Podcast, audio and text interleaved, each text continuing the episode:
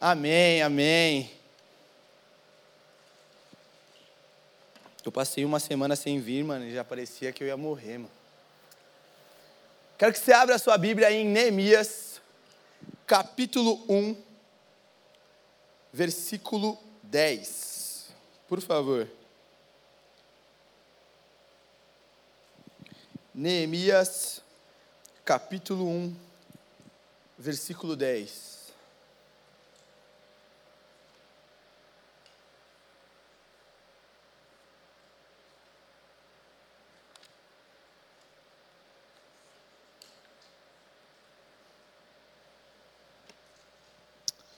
Se você colocar aí, o tema da nossa pregação de hoje é marcas do primeiro amor. Marcas do primeiro amor. Vou pedir que você preste muita atenção na leitura, porque a gente vai ler bastante coisa. Vai ler o capítulo 2 inteiro, mas o Senhor tem muito a fazer por nós. Amém? Amém? Acompanha comigo no versículo 10. Estes são os teus servos, o teu povo Tu os regastastes com o teu grande poder e com a tua forte mão. Ah, Senhor, suplico que os teus ouvidos estejam atentos à oração deste teu servo e à oração dos teus servos que têm prazer em temer o teu nome. Faz que hoje esse teu servo seja bem-sucedido, concedendo-lhe a benevolência deste homem. E nessa época eu era copeiro do rei. E no mês de Nisan, do vigésimo ano do rei Ataxerxes, na hora de que iria lhe servir o vinho, levei ao rei, e até então eu nunca tinha estado triste na presença dele. Por isso o rei me perguntou: Por que o seu rosto parece tão triste se você não está doente? Essa tristeza só pode ser do coração. E com muito medo eu disse ao rei: Que o rei viva para sempre. Como não estaria triste o meu rosto se a cidade em que estão sepultados os meus pais está em ruínas e as suas portas foram destruídas pelo fogo? O rei me disse: O que você gostaria de pedir? Então orei ao Deus dos céus e respondi ao rei: Se for do agrado do rei e seu servo puder contar com a sua benevolência, que ele me deixe ir à cidade onde os meus pais estão enterrados, em Judá, para que eu possa reconstruí-la. Então o rei, estando presente a rainha sentada ao seu lado, perguntou-me: Quanto tempo levará a viagem? Quando você voltará? Marquei um prazo com o rei e ele concordou para que eu fosse.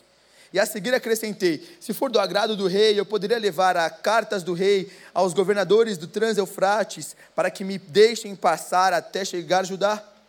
Além disso, uma carta para Zaf, guarda da floresta do rei, a fim de que ele me forneça madeira para fazer os batentes para as portas da cidadela, que ficam junto ao templo, para os muros da cidade e para a residência que irei ocupar.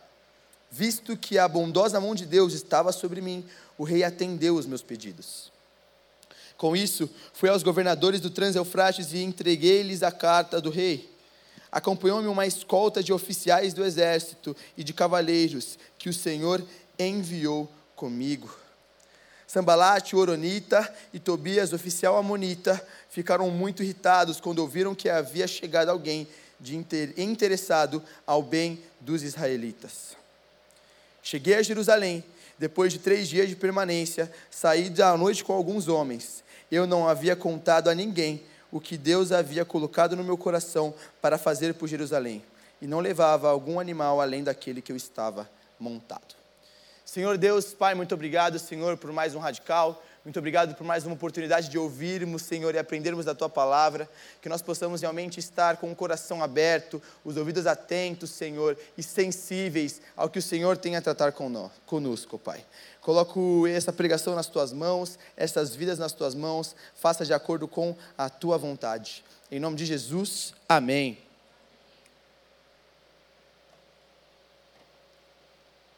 Glória a Deus. Semana passada vocês ouviram um pouco sobre um coração que ama almas. Sobre realmente nós temos uma, uma sede um pelo outro, um coração um pelo outro. E a história de Neemias, ela é realmente uma história que nós possamos, que a gente pode se apegar quando a gente vê o quanto ele se sentiu machucado, triste, ao receber a notícia de que o seu povo estava sofrendo. E aí a gente lê no capítulo 1 que quando ele ouve aquilo de Anani, ele cai de joelhos e começa a chorar perante ao Senhor. E a partir dali, ele já entra em um jejum e uma oração. E a primeira coisa que eu quero que você preste atenção e reflita com você é porque Neemias orou durante quatro meses, jejuou durante quatro meses por um povo que estava doente naquela hora. Neemias esperou quatro meses para ter certeza de que se ele, ele estava saindo de lá, aquilo era uma decisão de Deus. Neemias passou quatro meses sofrendo, quatro meses em jejum, quatro meses se abstendo daquilo que ele amava, daquilo que ele gostava, daquilo que era bom para o corpo dele, durante quatro meses, para realmente ele dizer: Eu tenho convicção do que o Senhor está me levando a fazer. Então, a primeira pergunta que eu tenho a já colocar no seu coração é se você tem convicção de quem você é. Convicção do que Deus tem para você se você tem convicção realmente ao ponto de saber para onde ir, saber o que fazer, convicção de falar, e o meu coração está queimando por isso. Ou se você está vivendo como se não houvesse amanhã. Marcas de um amor de Deus. Quando a gente continua durante a história, entra no momento do capítulo 1 em que Neemias faz uma oração. E durante essa oração, o ponto principal de Neemias é que ele se coloca como se ele fosse parte do povo. Porque quem tinha a culpa, vamos dizer por assim, do exílio de, de Israel, da destruição de Israel, era um povo diferente. Quem tinha sido preso, acorrentados, destruídos, era um outro povo. Neemias não tinha nada a ver com isso. Neemias era um copeiro. E não só um copeiro, o copeiro do rei. Naquela época, o copeiro era a segunda pessoa de maior confiança do rei, depois da sua rainha.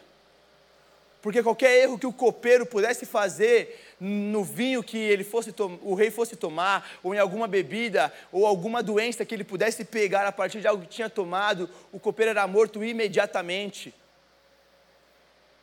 Neemias não tinha nada a ver com aquele povo.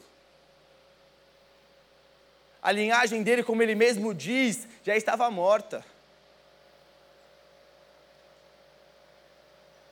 Ele não tinha responsabilidade moral com aquele povo. Só que quando ele vai orar por aquele povo, ele não deixa de usar nós, Senhor, foram, fomos nós que viramos as costas a Ti, fomos nós que realmente abandonamos o Senhor, fomos nós que viramos as costas quando o Senhor nos disse para ir até Ti. E aí, quando ele repete, repete, repete nós, ele vai se colocando numa posição a qual não era dele. Uma posição miserável. Uma posição de alguém que não tinha intimidade com Deus. E aí ele termina a oração dizendo: Senhor, aqui estão os teus servos, tantos aqueles que estão lá sofrendo porque não temos mais muralhas, ou seja, desprotegidos, eles estavam à mercê de qualquer ataque inimigo que podia acontecer. Sem os portões, nada que pudesse impedir que alguém fosse lá e roubasse, que alguém fosse lá e destruísse novamente, ou fosse lá e atrapalhasse, zombasse daqueles exilados, daqueles que estavam destruídos. Ele diz: aquele povo e eu seu povo também, que estou no, como copeiro do rei, num reinado próspero, vivendo uma vida boa, numa prosperidade gigantesca, com riquezas, num palácio enorme. Nós, como um povo só, queremos que o Senhor volte a sua mão para nós. E aí, naquele momento, O último versículo do capítulo 1 é muito importante, porque ele diz: Senhor, faça com que o meu pedido seja aceito pelo rei. Faça que o meu pedido seja aceito pelo rei. E aí eu quero entrar no primeiro ponto. O secreto é a marca de quem depende de Deus. Repete comigo: o secreto é a marca de quem depende de Deus. Porque se Neemias fosse fazer pela mente dele, na hora que ele recebe a resposta, ele poderia ter tido outras formas de resolver o problema. Só que a resposta de Neemias foi ir ao seu secreto durante quatro meses, orar, jejuar e fazer aquilo continuamente em uma oração sincera, dizendo: Senhor, eu sei que as coisas só vão acontecer, o rei só vai poder aceitar a minha proposta se o Senhor quiser que ele aceite. Como é que o rei abriria a mão do seu segundo homem de confiança por uma cidade, por um lugar que não tinha nada a ver com o rei? Qual seria a vantagem para o rei? Nenhuma. E Neemias sabia disso, e por saber o quão impossível era, ele vai ao secreto e depende de Deus. E aí a gente tem que se perguntar se no nosso caso, o nosso secreto realmente ele é importante se a gente trata o nosso secreto com Deus, ou seja, aonde o nosso quarto, aonde é eu e Deus, aonde não tem pessoas para ficar olhando se eu choro ou não, aonde não tem pessoas para ficar vendo se eu caio ao chão, ajoelhado ou não, um local onde não tem mais as máscaras para mim ficar escondendo quem eu sou, como eu estou, se a minha semana foi boa, se eu estou feliz ou não, se eu estou ferido, se eu estou em dúvida de quem eu sou, um local aonde é 100% 100% vulnerabilidade. Sabe por quê? Porque a gente trata ler o devocional como um desafio e a gente tem dificuldade em manter uma disciplina muitas vezes de ler todos os dias, de orar todos os dias. Só que quem não chega ao secreto com Deus não conhece a Deus. E a gente precisa realmente tomar vergonha na cara e aceitar isso. A gente precisa entender que o secreto, ele faz parte de quem é do Senhor. E não tem como ser do Senhor sem estar no secreto com Ele.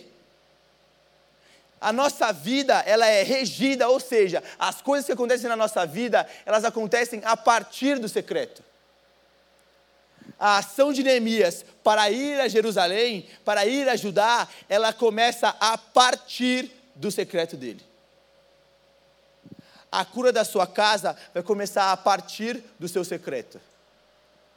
A restauração do casamento dos seus pais vai começar a partir do seu secreto a cura do trauma que você sofreu na sua infância vai começar a partir do seu secreto. O que você quer sobre 2024, no ano que você quer realmente ver o seu chamado, viver a sua vocação, tudo vai começar a partir do seu secreto. Porque isso é uma marca, é uma marca de quem é do Senhor. Então a gente precisa se perguntar: o secreto realmente é uma marca na minha vida? Ou o secreto é tão negociável que eu posso escolher fazer ou não, entrar ou não. Neemias decidiu entrar no secreto e só sair do secreto quando ele soubesse o que Deus tinha para ele. Ele ora dizendo: Deus tremendo, leal, ouça as minhas orações, olha por mim. Se você, se a gente for ler todos os heróis da fé, tem uma característica muito importante de cada um deles, que em suas orações eles sempre exaltam ao Senhor e diminuem a eles mesmos. Eles dizem: Senhor, tu és grandioso, altíssimo, ouve a oração do teu pequeno servo. Se for possível, responda a este que é miserável. Ir ao secreto é saber quem você é e a sua, o seu pequeno tamanho perante ao Senhor e dizer: Senhor, eu sei quem tu és, por favor, ouve a oração do teu servo. Porque a gente não recebe as coisas pelo nosso mérito, mas pela graça. Neemias não viveu o que viveu pelas características que ele tinha apenas. Neemias viveu o que viveu porque ele dependeu do Senhor, sabendo que o Senhor é quem faz através dele. E aí ele continua dizendo sobre isso e ele vai fazer o pedido ao rei. E quando ele chega ao rei, ele diz realmente que estava triste, preocupado, que o coração dele estava aflito realmente como um parto de almas, como um coração que se machuca ao ver o outro machucado, um coração que não consegue realmente se sentir bem enquanto o outro não sente bem. E aí eu entro no segundo ponto. Quando o corpo de Cristo se machuca, eu também me machuco. E aí eu preciso ser muito claro com, com você hoje, porque essa semana eu passei seis dias num acampamento lá da nossa unidade em Vila São José. E o tema do acampamento era lembre-se de quem você é. E aí, dentro desse, desse tema, foi trabalhado o filme do Rei Leão. E aí, passa a história do Rei Leão, eu tive que assistir o filme de novo porque eu não lembrava nada e tal. E aí tem uma parte bem específica que é quando o Simba já está andando com o Timão e Pumba, ele já está acostumado com aquela vida e Nala aparece. Para quem não sabe, Nala é amiga de infância de Simba, tá? Que eu sou expert em Leão agora. E aí, quando Nala aparece, remete às lembranças de Simba, e aí, naquele momento, ele lembra de quem ele é, e aí ele entra num conflito, porque ele precisa voltar ao lugar aonde ele deixou.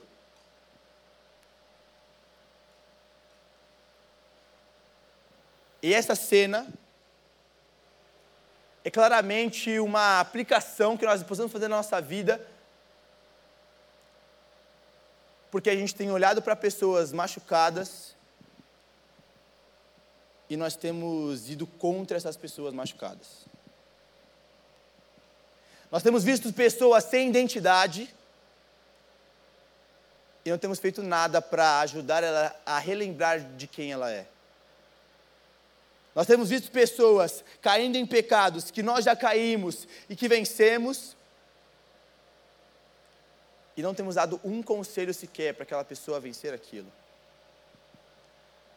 Nós temos dito que nós amamos uns aos outros, que nós somos uma equipe radical, que o ministério radical é lindo, que a gente ama isso aqui, que a gente ama as células, mas a gente não ora um dia sequer pelas células. A gente diz mesmo que o Senhor é maravilhoso, cara, que voltem as células, uau, depois do carnaval vai voltar as células, que esse ano a gente possa crescer, uau, que lindo, e você não ora por cada nome da sua célula. Você ora por quem é que seu amigo. A gente ora por quem a gente tem proximidade. Mas o menino que que está do outro lado, que é de outra célula, que a gente nem tem contato, se ele estiver passando por alguma coisa, infelizmente o problema é dele.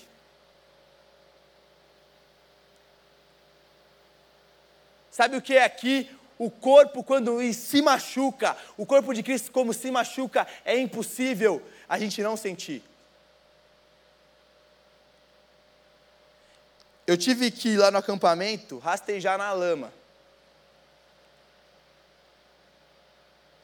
E era muita lama, mano. Entrou lama até, mano, no meu nariz, mano. E eu nem sabia que dava. E eu lembro que eu estava rastejando na lama, e eles falavam assim: vai, bota a cabeça na lama, bota a cabeça na lama. Aí eu fiz assim com a minha cabeça, assim, ó. Comi lama. Deve ter lama no meu dente ainda, mano. E aí fui rastejando, rastejando, eu assim, não é possível que eu estou fazendo isso, mano. Rastejando, rastejando. Ele fala, agora gira três vezes. Mano, parece uma tortura, mano. Girei três vezes. E aí quando eu saí, estava tudo pesado. O cabelo estava duro. Minha roupa estava, mano, pesada, muito suja, cheia de lama. E aí eu comecei a sentir o meu corpo doer. E aí, eu falei assim: não, deve ser da minha cabeça. Fui, tomei banho de, sei lá, uma hora para tirar toda a lama que estava em mim. E aí eu percebi alguns arranhões no meu braço, na minha perna. E aquilo começou a arder. E aí, mano, eu mexi o braço, doía mexi a perna, doía. E aí aquilo começou a deixar o meu corpo um pouco fraco. Começou o meu corpo a, a ficar lembrando a minha mente assim, ó, você está machucado, está doendo, está ardendo, está ardendo, está ardendo, está ardendo, está ardendo. Por que isso? É, é simples uma, uma experiência clara para dizer que aquele machucado que eu passei ficou doendo o acampa todo, mano. Depois, eu tinha subido tanto morro, mano, que eu fiquei com fadiga muscular. E eu não conseguia amarrar o tênis, mano. Porque, mano, doía tanto aqui na minha coxa que eu não conseguia descer. A dor era na minha coxa, mas o meu corpo não conseguia fazer nada. A mão não tinha nada a ver, mas ela não conseguia fazer o trabalho que era amarrar o, meu cadarço, porque a minha coxa doía e não deixava.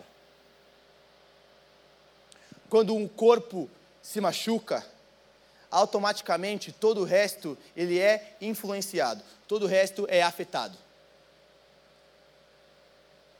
E aí eu quero que você olhe para a pessoa seu, da sua direita, da sua esquerda, que está atrás de você, se tiver, e que está na sua frente.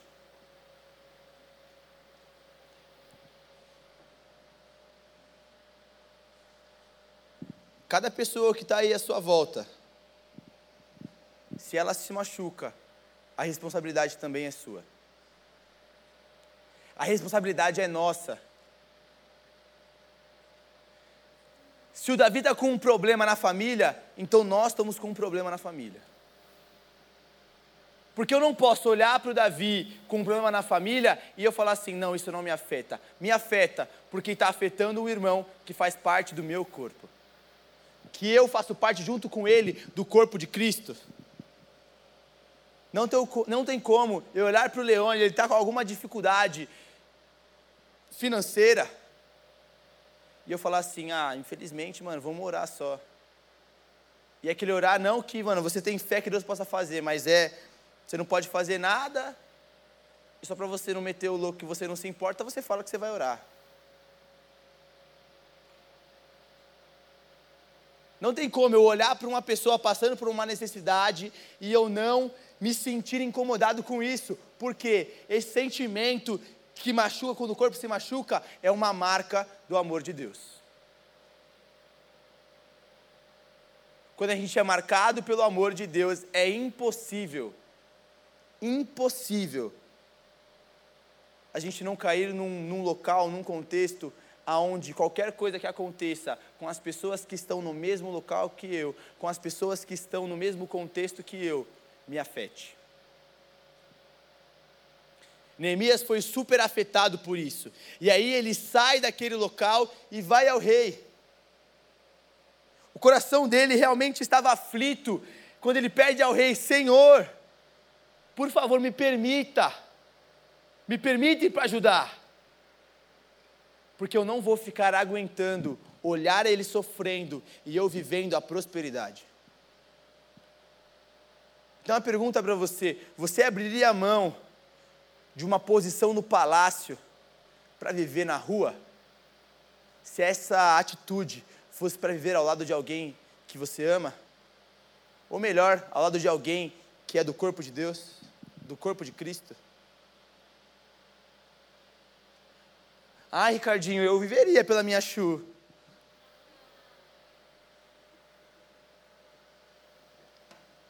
Não, eu estou falando daquela pessoa com quem você não conversa.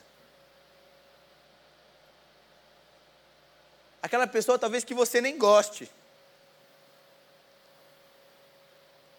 Será que você trocaria uma posição de privilégio para uma situação totalmente miserável só para poder ajudar essa pessoa?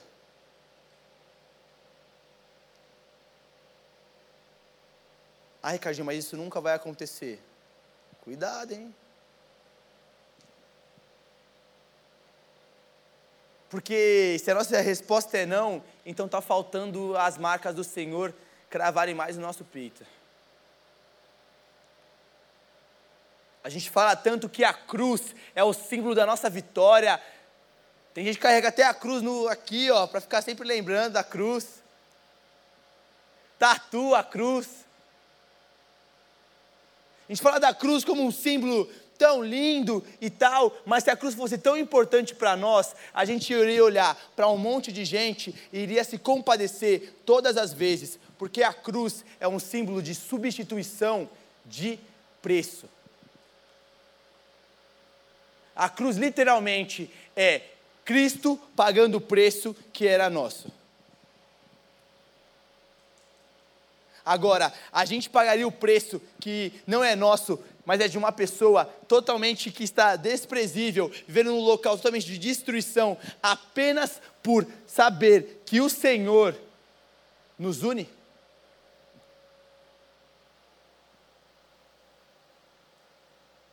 É muito lindo falar do Evangelho. O Evangelho é muito lindo de ser discursado. Mas o Evangelho, ele é um confronto na prática. Ele é um confronto no nosso dia a dia. Ele é um confronto no nosso ego. Porque a gente é tão egoísta, tão egoísta, que a gente sempre escolhe a nós antes dos outros. Só que aí Neemias foi marcado por essa dor pelo outro, por esse amor que é tão incondicional que ele vai até alguém. E aí ele continua vivendo a sua vida, ele continua fazendo as coisas. Ele pede aquilo para o Senhor, ele deixa de agir por impulso e começa a depender do Senhor. E aí ele chega em Judá. Ele chega no local aonde era o seu objetivo, aonde era realmente aquilo que ele tinha entendido durante quatro meses que era o seu propósito. E aí ele continua caminhando, ele para, se junta num povo, se junta com alguns que estavam ali com ele, se organiza para fazer uma inspeção sobre o local. E eu quero que você leia comigo novamente o versículo 11 de Neemias 2.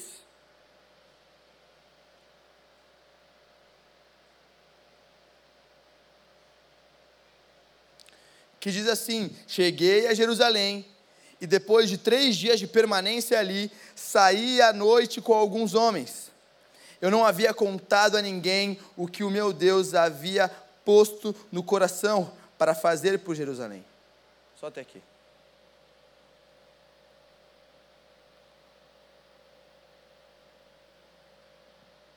Sabe o que é?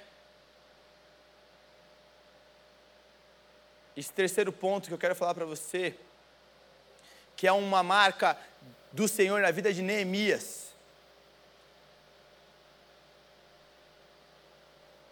É que ele não queria aprovação de homens.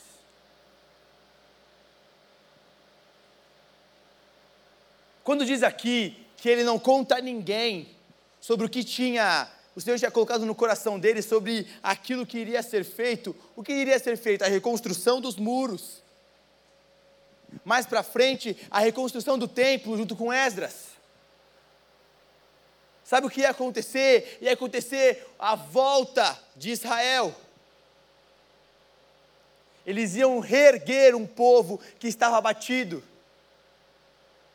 E Neemias podia ter chegado em todos os amigos e falado assim: Cara, eu vou ser o líder que transformará Judá. Ei, presta atenção, chega aqui, deixa eu te contar o que Deus preparou para mim. Cara, olha, não sei como é que você está aí, eu tô como, mano, levantado como alguém que vai ser diferente, eu vou ser tipo um herói da fé. Falas que estão regadas de necessidade de aprovação. Para que as pessoas digam: caramba, você é um homem realmente do Senhor. Uau, você tem uma unção. Parabéns. Eu queria ser como você. E aquilo você receber como é, realmente eu sou tudo isso que as pessoas falam. Realmente eu sou isso porque pelas minhas obras, pelas minhas atitudes, nossa, como eu sou especial.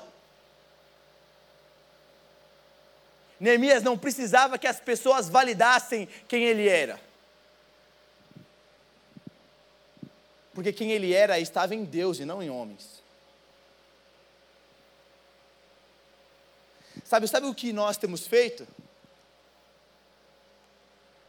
A nossa identidade está em pessoas, ou está em falas,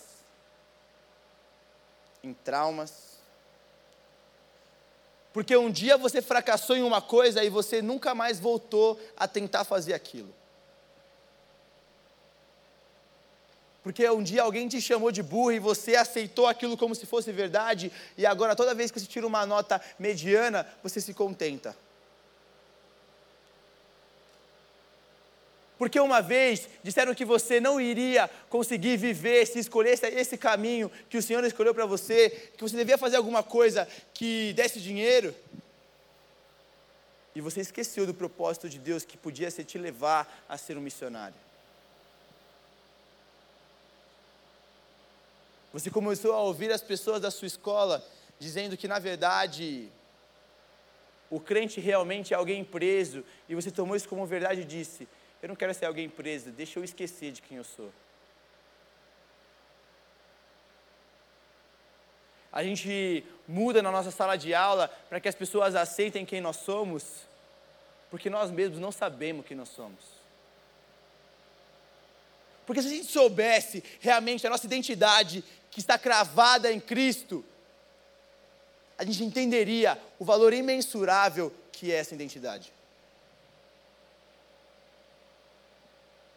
Sacerdócio santo, geração eleita. Em Efésios, vai dizer que nós somos filhos predestinados, adotados antes da criação do mundo. Sabe o que é isso? Nem mesmo quando seu pai, sua mãe, que pode ser a sua maior referência de amor, pensava em você, Deus já pensava em você e você pega isso e trata como se fosse pouca coisa. Sabe o que é a nossa identidade? Alguém que vale tanto a pena, que foi pensado há sei lá quantos anos, mano. Na imensidão do tempo. Sabe o que é a nossa identidade? É filhos adotados que não mereciam nada, ou seja, é como se você cuspisse em Jesus e ele virasse para você e dissesse: Eu ainda te amo.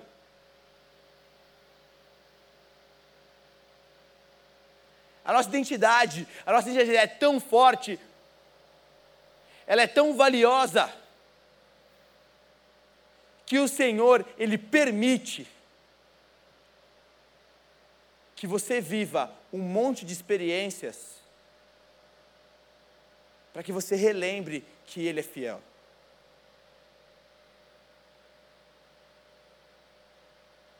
A gente precisa entender a imensidão de quem Deus é, para entender o como nós somos privilegiados de ser chamados filhos de Deus.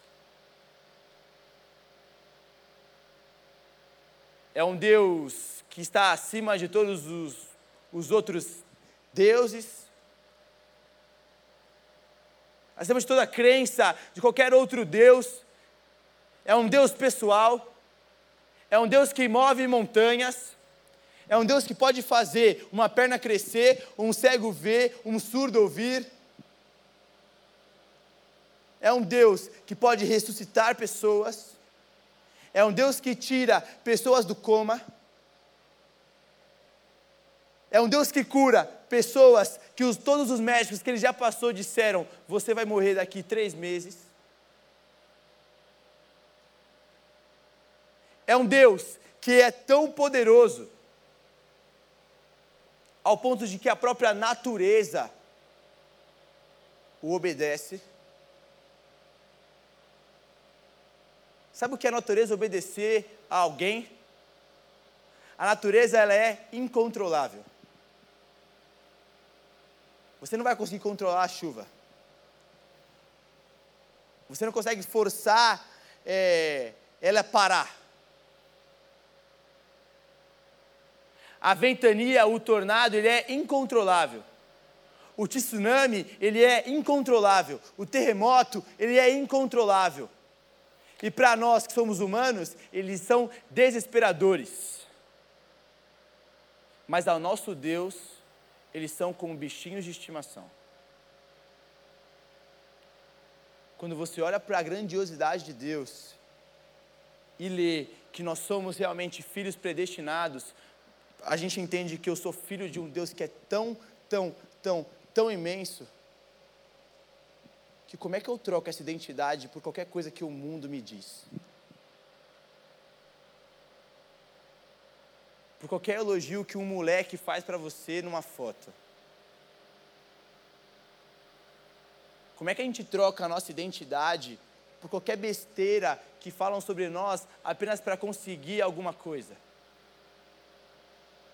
Qualquer coisa que uma menina ou um moleque faz para conseguir chegar ao teu corpo. Como é que a gente troca? Como é que a gente troca uma identidade tão grande dessa por qualquer coisa que as pessoas digam sobre nós, tentando diminuir quem nós somos? Neemias tinha, era tão convicto da marca da sua identidade que não importava quem fosse, que ele não precisava se posicionar dizendo quem ele era. Porque ele sabia que ele só era alguma coisa porque Deus deu para ele alguma coisa. Ele realmente só podia pensar em se orgulhar de alguma coisa porque Deus deu a possibilidade dele viver uma coisa a qual ele pudesse dizer: Glória a Deus, o Senhor usou a minha vida. Só que a gente tem perdido a nossa identidade em tantas coisas. A marca de Cristo não penetrou o nosso coração. A marca de Cristo parece que foi esquecida.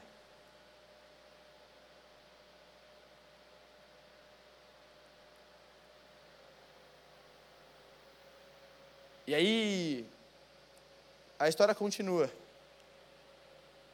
Neemias pega alguns homens, dá a volta em Jerusalém, passa pelos montes, chama um grupo e diz: Ei, o Senhor está comigo, a gente pode ir reconstruir o muro.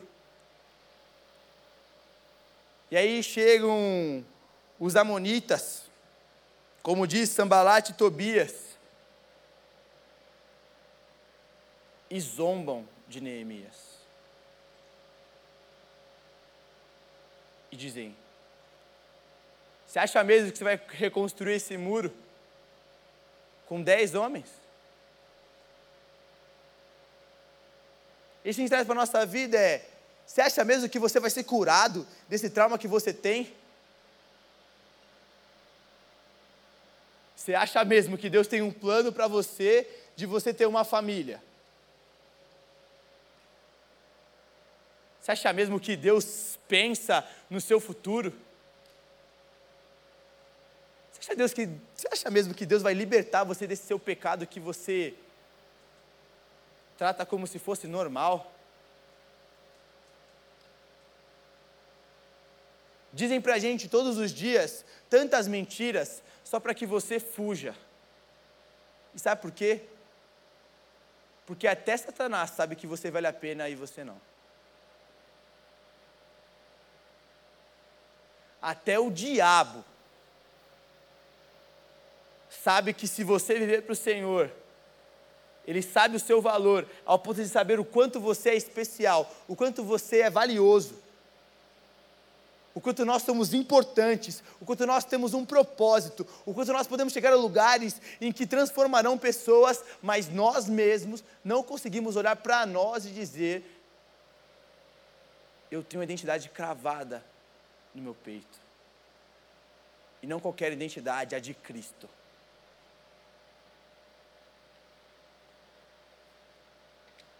Caminhando para encerrar, eu queria que a gente pensasse em algumas afirmações que nós temos vivido. Nós não sabemos quem somos, nós somos acomodados, nós esquecemos de quem está do nosso lado e nós aceitamos as vozes dos inimigos. 2024 se passaram 13 dias. E você pode dizer para si mesmo: eu perdi 13 dias de relacionamento com Deus, aproveitei só sete dias.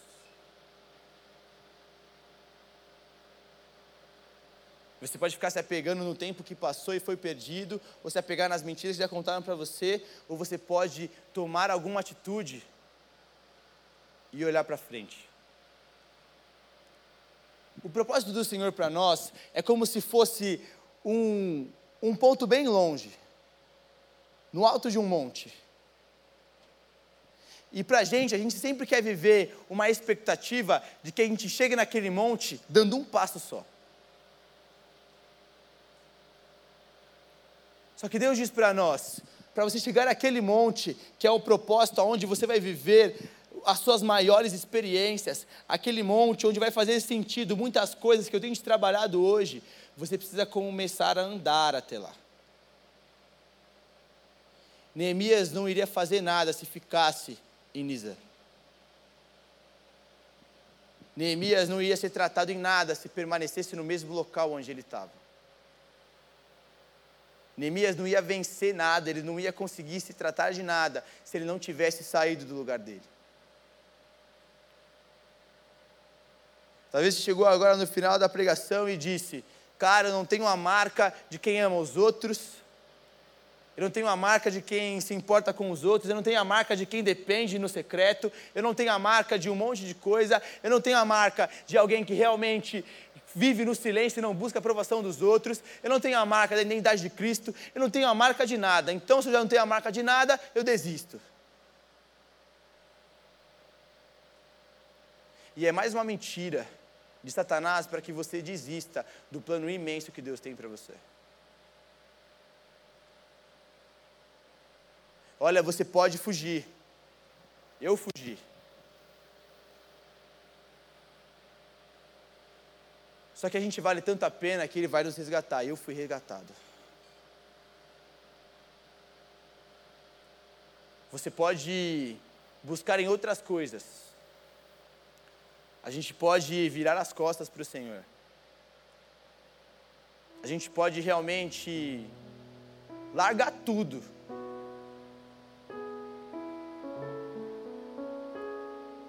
Mas Deus não vai se cansar de ir atrás de você. E às vezes a gente acha que isso é só para quem está longe de Deus, ou que está desviado, ou que aceitou o Senhor novamente, mas muitas vezes a gente que está há tanto tempo aqui, ou a gente que já passou um ano firme, a gente esquece.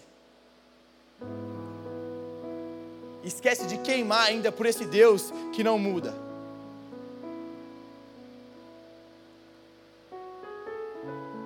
Gente se acomoda num local que não é nosso. A única pessoa que se alegra com a gente ficar acomodado é Satanás. A única pessoa que se alegra quando a gente aceita as mentiras sobre a nossa identidade é Satanás. A pessoa que quer mais te destruir, a pessoa que quer mais te matar, é a mesma pessoa que diz para você que você não vale nada.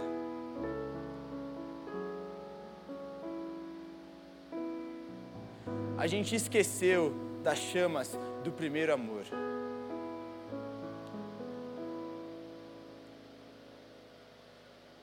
Sabe, eu tive uma experiência no acampamento do canal Jovem, de voltar para um lugar que eu não voltava há muito tempo.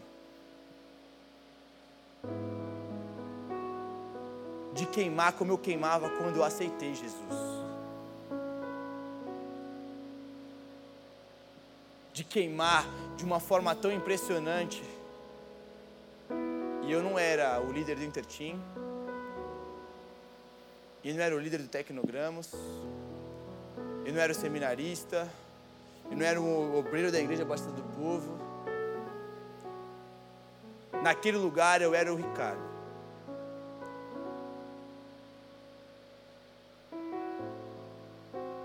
Foi onde eu lembrei de que todo o resto da minha vida ele começa quando eu vivo todo dia como se fosse a primeira vez. Eu entro no meu quarto e eu oro como se fosse a primeira vez orando para Deus. Eu entro no meu devocional com a mesma expectativa como foi a primeira vez. Eu busco uma experiência da mesma forma de quando eu nunca tive uma experiência e era sedento por aquilo. Eu oro por as pessoas da mesma forma quando eu orei por alguém e aquela pessoa falou: Ricardinho, obrigado por essa oração. É quando eu entendi que eu devia ter a mesma coragem de falar para as pessoas daquele Ricardo que aceitou a Cristo e não conseguia ficar quieto de dizer da transformação que ele fez na minha vida.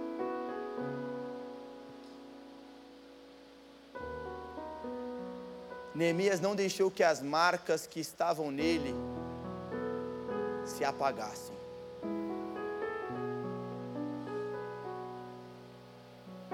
E a gente também não deveria deixar. Quero que você fique de pé.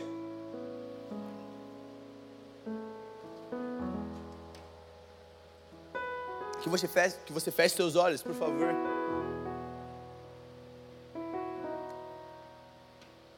Que você pergunte a si mesmo: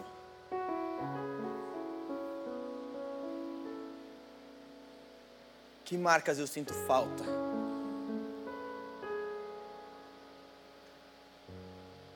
Eu quero que você se lembre da primeira vez que o seu corpo se encheu do fogo do Senhor. Quero que se você não, nunca conheceu esse Deus, diga, eu quero que você se lembre daquela vez em que você não se sentiu nada. Quero que a gente se lembre da primeira vez que alguém orou por nós. E se pergunte: eu tenho sido a mesma pessoa, só com umas duas coisas a mais? Quero que você se pergunte se você era mais dedicado ao Senhor naquela época ou hoje. Quero que você se pergunte se essa marca, se essa marca, ela é presente ou não na nossa vida. Todo mundo de olho fechado.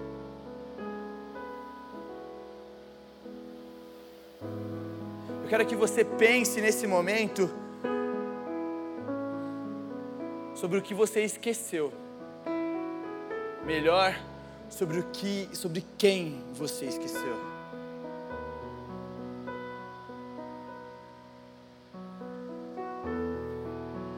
Porque você pode ter se tornado apenas um amigo de Deus, ou seja, você vê ele nos fins de semana. Raramente você sai para ir no Mac. Você só conversa no online. E esqueceu de voltar para o lugar aonde é o filho, que o filho vê todo dia. O filho senta à mesa todo dia. O filho é tratado pelo pai, é, é conhecido pelo pai de uma forma que ninguém conhece. O filho, como Neemias, era filho. Ele está todo dia se marcando novamente, renovando o carimbo.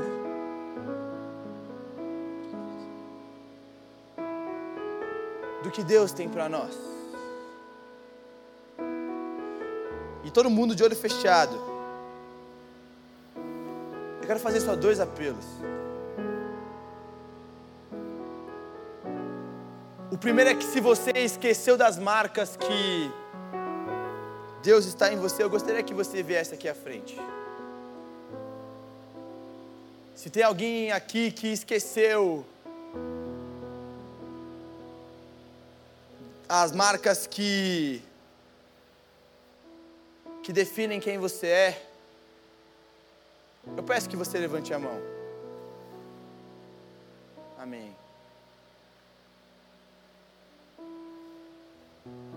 E o segundo,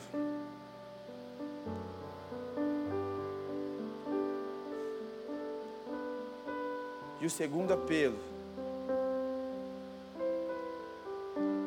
é para aqueles que olham para si e veem que ainda tem traumas que não foram tratados. Que ainda tem alguma coisa aí dentro que você ainda não enfrentou. Seja um medo, seja uma fala de alguém, seja um fracasso, seja uma situação onde você quis desistir e você nunca mais lembrou daquilo porque aquilo te machucava tanto. Eu gostaria que você levantasse a mão se tivesse alguém aqui que está lutando com isso. Amém. Tem que ter coragem para isso. Não abaixa a sua mão. Todo mundo de olho fechado. Se tem alguma coisa que você não tratou, que você esqueceu, sabe, que você viveu um Hakuna Matata, esquecendo desse problema que afeta quem você é. Se você escolheu não enfrentar isso, por medo, Quero que você levante a sua mão mesmo, num ato de coragem, dizendo ao Senhor: Eu não quero mais isso. E a cada um de vocês que levantou a mão, eu quero que venha aqui à frente, com todo mundo de olho fechado. Você que levantou a mão, vem aqui à frente. Pode vir, ninguém vai ficar olhando para você. Não se preocupa. Não se preocupa de verdade, ninguém vai ficar prestando atenção em quem, no que você está passando.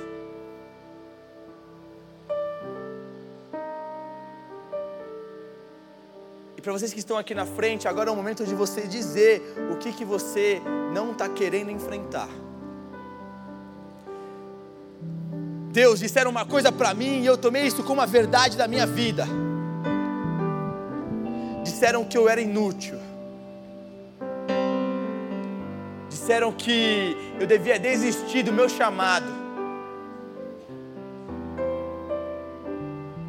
Disseram que eu não quero me libertar das garras de Satanás. Você tentou uma vez fazer algo certo para o Senhor e você falhou e você disse: Eu acho que eu nunca vou conseguir ser um filho.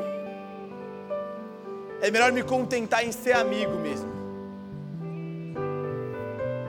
Eu não sei o que você passou, mas é o momento de você dizer o que você não tem enfrentado. É preciso ter coragem. a coragem de dizer: Senhor, aquele dia que. Senhor, aquele dia em que eu realmente achei que eu ia morrer. Aquele dia que eu tentei me matar e não deu certo, e eu me senti a pior pessoa do mundo.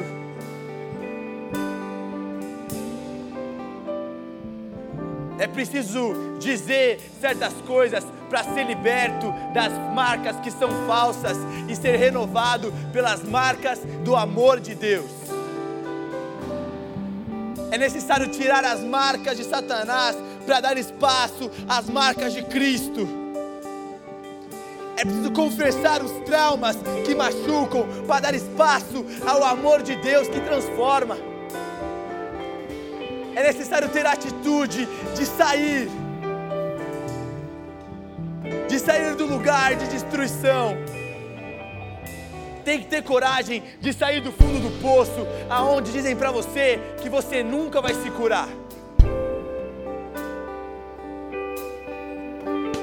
Sabe, é preciso confessar para lembrar de que não há nada que seja impossível para que o Senhor te liberte. Não há um pecado que seja impossível.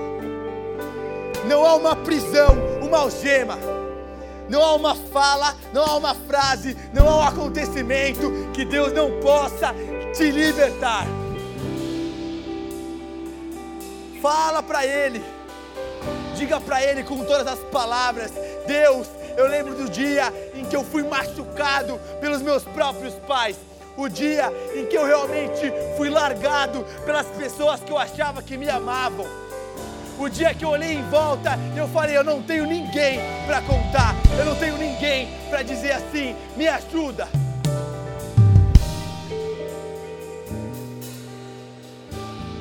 É o seu momento.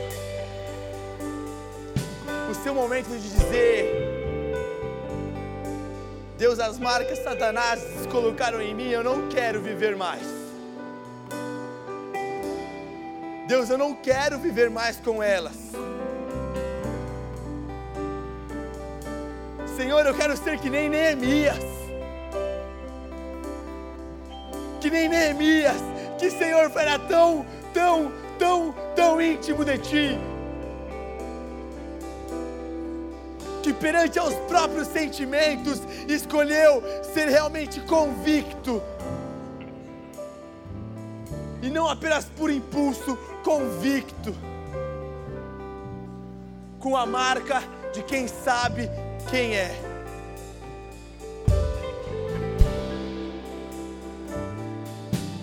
O Senhor, Ele tem poder como um trovão impetuoso estrondoso como um rugido de um leão, poderoso como alguém que move montanhas.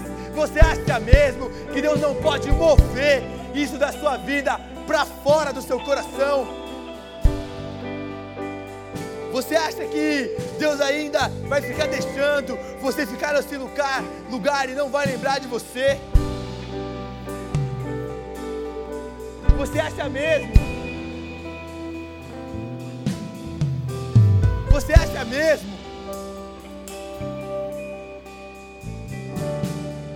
Que o Senhor não vai cuidar de você?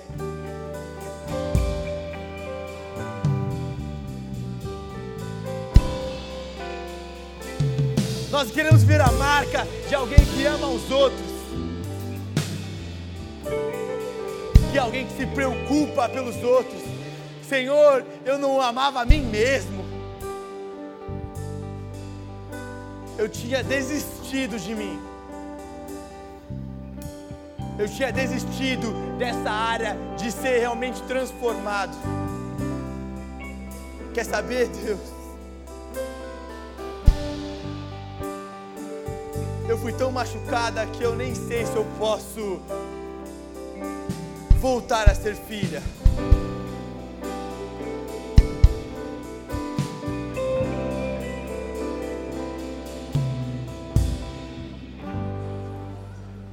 Continue orando.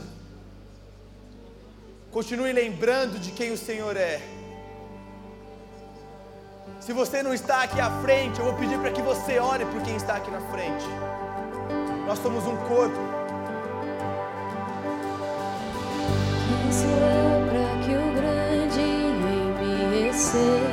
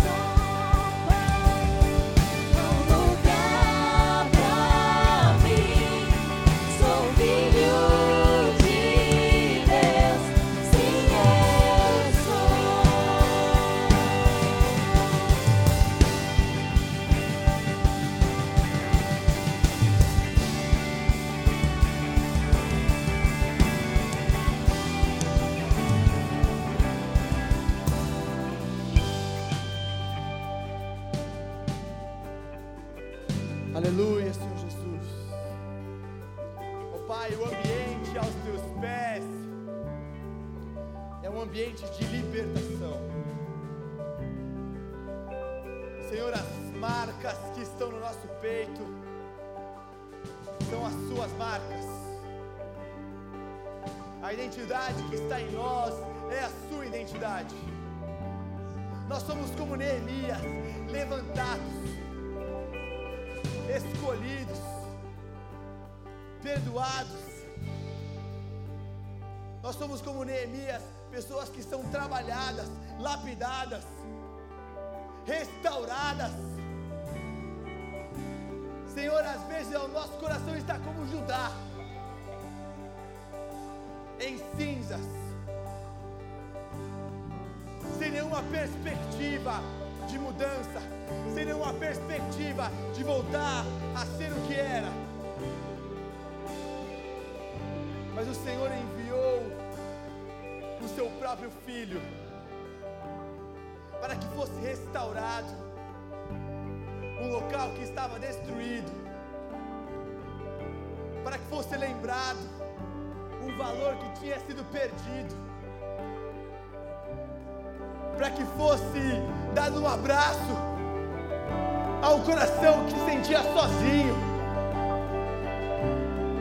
Ó oh Deus, esse ambiente é a sua casa. Pai, não queremos que seja apenas um choro de emoção, apenas um sentimento que passa rápido. Senhor, nosso, a nossa confissão, essas pessoas que estão se libertando, é uma libertação eterna. Porque é o Senhor quem diz quem nós somos. É uma libertação interna. Porque é o Senhor quem vê o quão miserável somos. É uma libertação mental. Porque as mentiras de Satanás, elas perderam o domínio. É uma libertação completa. Porque foi sangue, foi pelo sangue de um rei, a qual nós fomos marcados. Senhor, eu quero agradecer, Senhor, pelo que tem feito. Quero colocar nas tuas mãos quero realmente agradecer a Ti. Nós queremos nos permitir lembrar de quem Tu és. Então faça, Senhor. Continue fazendo na nossa semana, no nosso dia. Continue trabalhando, continue, ó Pai. Elas podem sim nos perseguir à vontade, Deus. Eu coloco nas tuas mãos cada oração, cada coração, cada sentimento, para que o Senhor seja o Rei de todas essas coisas. Eu te agradeço, em nome de Jesus. Amém. Amém. Agradeça a esse Senhor. Bate palma de verdade. Glorifica esse Deus. Aleluia. Aleluia pela vida de vocês. A gente passou um pouco do horário. Deus abençoe a sua semana. Hoje nós não teremos saideira. Que vocês possam realmente levar isso no coração de vocês. E ainda muito mais. O mês não terminou. O Gibaide tem muita coisa para tratar com você. Deus tem muita coisa para tratar com cada um de vocês na semana. Ele não apenas está presente aqui no sábado. Vão com Deus. Deus abençoe e até semana que vem.